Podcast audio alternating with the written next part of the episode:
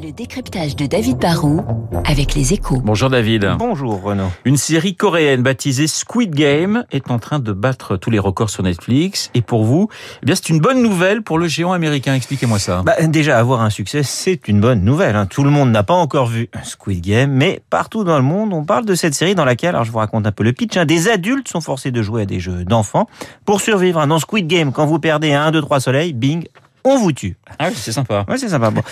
Alors vous savez, on vit dans une économie de, de l'abonnement et de l'attention. Il faut capter l'attention de téléspectateurs qui font face à une suroffre de, de contenu. Quand on a une série qui cartonne, bah, ça ressuscite l'intérêt.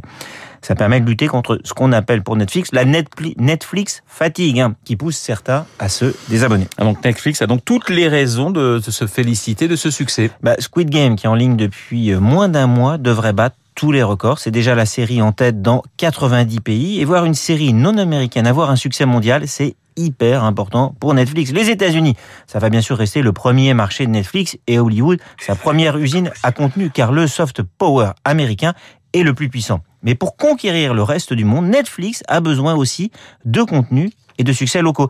C'est pour ça que leur investissement dans du contenu original non anglophone a augmenté de plus de 150% de 2018 à 2020. En Europe, c'est environ 1 milliard par an.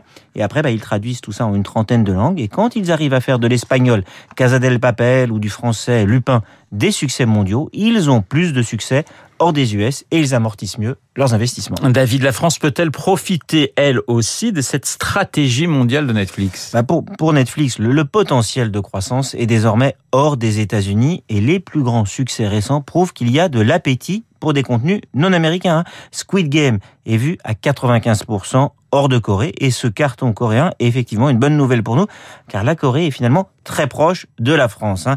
C'est un pays d'une soixantaine de millions d'habitants qui défend aussi une forme d'exception culturelle et la création locale comme la France. Alors à nous, euh, comme eux, de savoir profiter de l'appétit de Netflix pour des contenus de qualité qui seront exportables. Un Netflix est, est très exigeant, sans doute un peu stéréotypé, c'est sûr, mais ils peuvent nous aider à nous améliorer car ils apportent de l'expertise et puis surtout de très gros moyens. hein. Depuis quelques années, la concurrence de Netflix a déjà obligé les, les diffuseurs français hein, comme TF1, France Télévisions ou Canal+ à être meilleurs pour rivaliser avec l'américain. Et comme ils coproduisent euh, chacun de ces acteurs français de meilleurs contenus, c'est globalement toute la création tricolore qui pourrait sortir gagnante de cet nouvel épisode de l'audiovisuel mondial. David Barrault, quel suspense cette fin, c'était magnifique. David Barrault et son décryptage. Merci David, on retrouve bien.